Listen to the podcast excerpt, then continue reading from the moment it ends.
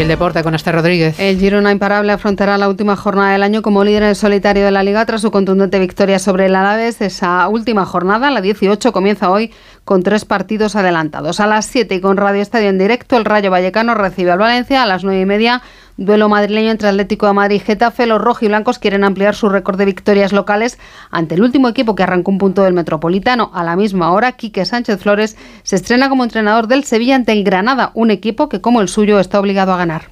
Nosotros queremos ver un equipo que compita, un equipo que crea en sus posibilidades. Lógicamente eso no se consigue un entrenamiento.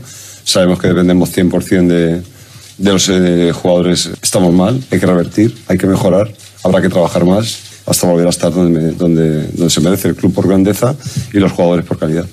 Liga y Federación acuerdan hacer públicas las conversaciones del VAR, pero solo de aquellas jugadas que el colegiado revisa en el monitor. La iniciativa se pondrá en marcha en enero de 2024 con la Supercopa, cuya primera semifinal es un Real Madrid Atlético de Madrid, y en la jornada 20 de Liga, aunque los audios se emitirán cuando haya terminado la jornada. Y además la pregunta que hoy les